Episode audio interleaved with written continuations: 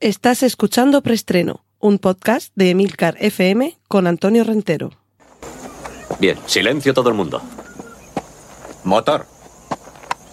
Sonido. Claqueta. Escena 1, toma primera.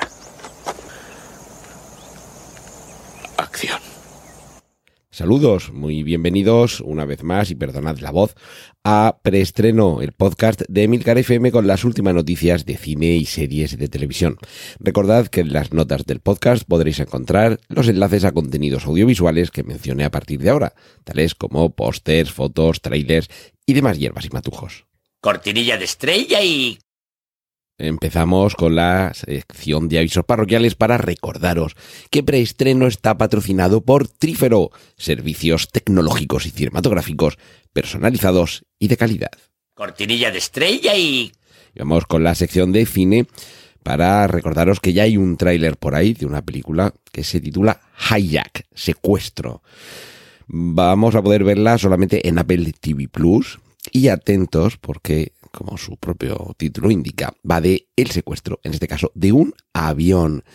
¿Y quién va a bordo de ese avión y tratará de evitar que suceda lo peor? Pues nada menos que Idris Elba. Y yo creo que esto puede ser el, el momento de sentar las bases para un team up, para una película que reúna a Idris Elba y a Liam Neeson. Pero claro, es que si hablamos de team up raros, el siguiente del que os voy a hablar, en fin, una auténtica locura. Había un crítico de cine, Antonio Gasset de Dubois, el mítico presentador de ese, de ese programa que nos tenía enganchados a los amantes al cine, que dio presentaciones magníficas. Y en una de ellas, y aquí voy al meollo de la noticia de, de ahora, se refería en los siguientes términos a un director del que ahora os voy a hablar.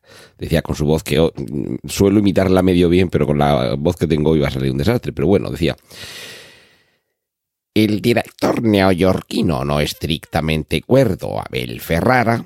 Pues bien, Abel Ferrara, que los que conocéis su trayectoria ya sabéis que la cabeza la tiene un poco más para allá que para acá, se ha juntado con uno que tampoco se queda muy lejos en cuanto a su estabilidad mental. Y es que eh, Abel Ferrara, como director, se va a encargar de poner en imágenes un guion que está escribiendo Shia LaBeouf. En fin, puede salir cualquier cosa de ahí, pero en cualquier caso yo creo que muchos tenemos un muy vivo interés en conocer qué es lo que paren estas dos cabecitas juntas. Cortinilla de estrella y... Vamos con la sección de remakes, secuelas, precuelas, spin-off y triquiñuelas para daros la buena noticia de que está confirmado que habrá John Wick 5, confirmación oficial, pero por supuesto no tengáis ninguna prisa, se acaba de estrenar la cuarta y además tienen pendiente la serie sobre el hotel, era el Continental, si no recuerdo mal. Y, y, la película de Valerina, que a Trifro y a mí ya, ya no, no, podemos esperar más. Esto vamos que lo vayan estrenando ya, por favor. Y también queda cada vez menos para que podamos ver Indiana Jones y el Dial del Destino. De nuevo, Harrison Ford. Y por última vez, ya se nos ha confirmado que es la última vez que Harrison Ford interpreta a Indiana Jones, lo cual no quiere decir que esta sea la última película de Indiana Jones. Pero bueno, la cuestión es que si tenéis interés por ver lo que se denominan los pósters de personajes, que son estos en los que además de, eh, del póster oficial, digamos, o el póster en el que aparece el protagonista, aparecen eh, quienes le acompañan, eh, el malo de la función, la chica de la película, el que le ayuda, todos estos personajes que de una forma u otra, bueno, son a fin de cuentas los, los famosos arquetipos de Jung y compañía, pues eh, estos pósters os los dejo en el enlace para que ya vayáis entrando en materia, porque nos queda un mes, el 30 de junio, estamos a día 1, nos queda un mes justico para, para ver por fin Indiana Jones y el Dial del Destino. Y por cierto, James Cameron confiesa que lleva ya tres meses escribiendo, me imagino que con pausas, el guion de Terminator 7. Bueno, no se llama así la película, sería la séptima película de Terminator, igual se llama simplemente Terminator A New Beginning o, o Terminator Begins, pero en fin, la cuestión es que está como diría Aznar, eh, estamos trabajando en ello, pero también confiesa que no va a terminar el guion hasta ver, y aquí abren las comillas, hasta ver cómo acaba todo esto de la inteligencia artificial. Y aquí le cerramos las comillas. Pues hombre, como decía Mafalda, esto no es el acabose, es el continuose del empezose de ustedes. Si tenemos que esperarnos a ver cómo acaba, más vale que nos esperemos sentados. Tuve escribiendo, porque esto de la inteligencia artificial, como otras muchas cosas, van muy rápido, pero no te puedes quedar hasta el final del final del final, porque entonces no haces ninguna película. Cortinilla de estrella y... Mm, Vamos con la sección de series para descubrir que hay otro actor más que se suma a esto de estrenarse en las series. En este caso, plataforma Netflix, serie Fubar, escrito F-U-B-A-R, Fubar, que me imagino se pronunciará Fubar o algo así. Y es la primera serie que protagoniza Arnold Schwarzenegger. Fijaos que habíamos hablado de Terminator en la eh, última noticia del anterior bloque y aquí tenemos al Terminator de toda la vida del señor, aunque hay alguna película en la que no en la que no figura como protagonista ni como malo, pero pero bueno, no deja de ser curioso que también Schwarzenegger se sume a esto de las series de televisión. Y finalizamos la sección de series. Esta semana va la cosa muy cortita, entre otras cosas, porque no tengo yo voz para mucho más, con el tráiler de la sexta temporada de Black Mirror. Tráiler en el que ya se nos muestra un poquito más, ya no es solamente el teaser. Y muchas ganas, muchas ganas de ver a Charlie Booker, que es el guionista y creador de la serie, qué es lo que se le ha ocurrido en estas nuevas visiones seguramente inquietantes sobre lo que el futuro de la tecnología puede depararnos. Cortinilla de estrella y... Venga, vamos con la sección de adaptaciones. No nos alejamos de Netflix porque han dejado más que claro que no necesitan a Henry Cavill. Aquí dejo un poco de espacio para que cada uno piense, ay, pues yo sí que lo necesitaría. Eh, y bueno, esto claro tiene que ver con la serie de Witcher, que parecía que sin él como protagonista tenía ya todo el pescado vendido, pero no. La serie no solo continúa, sino que en Netflix han hecho ya oficial la renovación por una nueva temporada. Y atentos, porque cuando aún no se ha estrenado la tercera temporada de The Witcher, lo que confirman de manera oficial no es la cuarta, sino la quinta temporada de The Witcher. Así de seguros están en Netflix de que puede continuar adelante esta serie sin Henry Cavill. Y bueno, yo tengo que confesar que esta serie no, no, no la sigo, tampoco he leído las novelas, pero bueno, hay críticas para todos los gustos, pero me imagino que deben tener eh, todos esos datos sobre la reproducción de los capítulos. Ya sabéis que las plataformas de streaming se guardan mucho estos datos muy celosamente, divulgan cuando divulgan algo aquello que les interesa y como les interesa, pero por supuesto saben cuánta gente ha llegado a ver no eh, el contenido, sino simplemente ver el, la carátula, digamos. ¿Cuánta gente ha pasado por delante de la estantería de la película en el videoclub, por decirlo de alguna forma? ¿Cuánta gente ha entrado y ha leído el, la sinopsis? ¿Quién le ha dado el tráiler? ¿Quién ha empezado a verla? ¿Quién ha terminado de verla?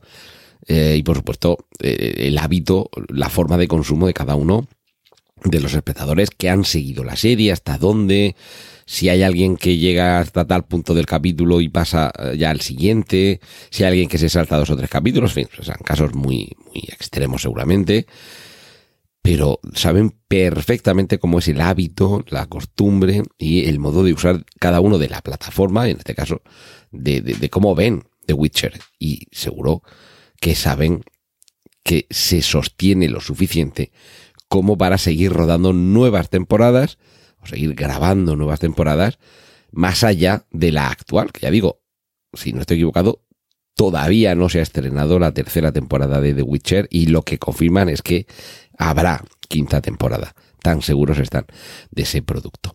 Y bueno, hablando de productos que dan mucha seguridad, ¿qué, qué puede dar más seguridad a una niña que una Barbie? Que, tiene de todo, tienes todo tipo de muñecas de todo tipo de razas, tamaños, eh, estilos, aficiones, complementos infinitos. Y por supuesto todo esto más tarde o más temprano tenía que llegar a una película de carne y hueso porque mira, animación eh, eh, animación por ordenador. Con las Barbies ya hay, creo que he hablado en alguna ocasión, que tampoco voy a recomendar que os veáis todos los capítulos, pero si tenéis pequeños en casa que, que ven algunos de estos capítulos, por curiosidad quedaos a ver alguno de ellos, prestad atención a algunos de los diálogos y sobre todo algunos de los, eh, de los elementos, de los objetos que aparecen, como que, que, te deje tirado el coche y que la forma de seguir adelante sea abrir eh, la tapa del coche, sacar una pila una pila del, del, tamaño proporcional a una Barbie o a un Ken y ponerle otra pila cargada, ¿vale? Tiene algunos toques de humor muy, muy simpáticos.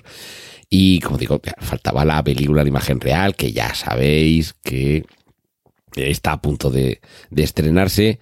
Eh, además, hace competencia, si no recuerdo mal, se estrena el mismo día que eh, Oppenheimer, la esperada, esperadísima película de Christopher Nolan. Pues bien, la película de Barbie, que ya habíamos visto algún teaser, eh, que nos mostraba ese, mundo muy de cartoon, muy de, muy de colorines, eh, así, muy brillantes, muy vivos de, del mundo mm, propio de esta muñeca, ya tiene un tráiler un poquito más extenso en el que se nos avanza un poco cómo es la, la dinámica, por llamarlo de alguna forma, la, la física, la naturaleza, cómo se mueve el mundo de Barbie y cómo Barbie llega a nuestro mundo, porque en el fondo de eso va la película de Barbie, de cómo del mundo de Barbie aparece eh, Margot Robbie, que es la actriz que la interpreta, junto con Ryan Gosling, que es el actor que interpreta a Ken, cómo llegan a nuestro mundo real. Y a partir de ahí, por supuesto, le van a pasar todo tipo de divertidos disparates. Pero bueno, para, para película esperada por, por muchos, y yo me cuento entre ellos, esta nueva versión de Nosferatu sería, si no me fallan las cuentas, sería la tercera, desde la primera de Murnau hasta la, segunda que yo me acuerdo de pequeñico, fue a final, de los, a final de los 70 cuando se estrenó el remake con Klaus Kinski terrorífico, eh, interpretando al conde Orlok. Y ahora nos llega, yo creo que se estrena este mismo año, en el, en el 2023, una nueva versión dirigida por Robert Eggers, yo sé que hay quien no puede con él, pero a mí me encanta su película La Bruja. Eh, es eh, el autor también de El Faro. Y en este caso, eh, ya mm, con Bill Skarsgård, que va a interpretar al conde Orlok, el trasunto de Drácula, y su contable. Bueno, lo curioso es que Bill Skarsgård ya ha aparecido como vampiro en otra película, sería la segunda vez que interpreta a un vampiro, pero todavía más notable es a quien ha elegido Robert Eggers para interpretar al contable del conde Orlok, que en esencia es el mismo personaje de Renfield. Y sabéis que hace muy poquito se ha estrenado una película que se titula así, Renfield, en la que aparece Nicolas Cage interpretando al conde Drácula y en la que Nicolas Holt interpreta a Renfield. Pues bien, Nicholas Holt es el actor elegido por Robert Eggers para interpretar al contable del conde Orlok. Y bueno, uh, a ver, es que si no lo sabéis, en eh, el origen de la película de, Nosferatu es una adaptación no autorizada de la novela de Drácula. Por eso eh, aunque aluden en la novela a los Nosferatu, a los no muertos, se toma ese término como, como palabra clave para el título, eh, se transmuta el conde Drácula por el conde Orlok, por supuesto todo el resto de nombres de personajes se cambia, pero la historia en esencia es la misma, se cambian algunas localizaciones, en lugar de ir a, a Londres, eh, se queda más cerca, no recuerdo el, el nombre de la localidad, pero, pero no sé si era Ámsterdam o no sé, pero vamos, que se quedaba aquí en Europa, no, no, no llegaba a Londres. Pero en esencia era lo mismo. Y las dos películas, eh, bueno, completamente recomendables, tanto la de Werner Herzog con, con ese logo de Klaus Kinski como protagonista, como por supuesto la original de Murnau. Pero es que esta de Robert Eggers es que tiene una pinta fabulosa. Así que muchísimas, muchísimas, muchísimas ganas de verla. Cortinilla de estrella y... Cortinilla de estrella y... Y bueno, con esta voz que, que me queda, eh, he podido llegar hasta los 14 minutos y pico de programa. Así que muchas gracias por soportar este, este chorro de voz de hombre que, que tengo esta semana.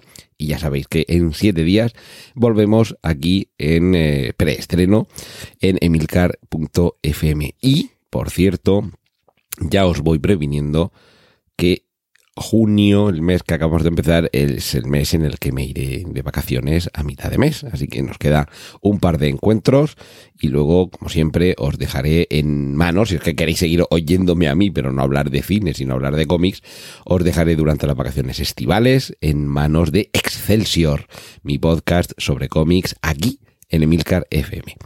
Lo dicho, un saludo y la semana que viene más. Un saludo de Antonio Rentero. ¡Y corten! Gracias por escuchar Preestreno. Puedes contactar con nosotros en emilcar.fm barra preestreno, donde encontrarás nuestros anteriores episodios. Genial, la positiva.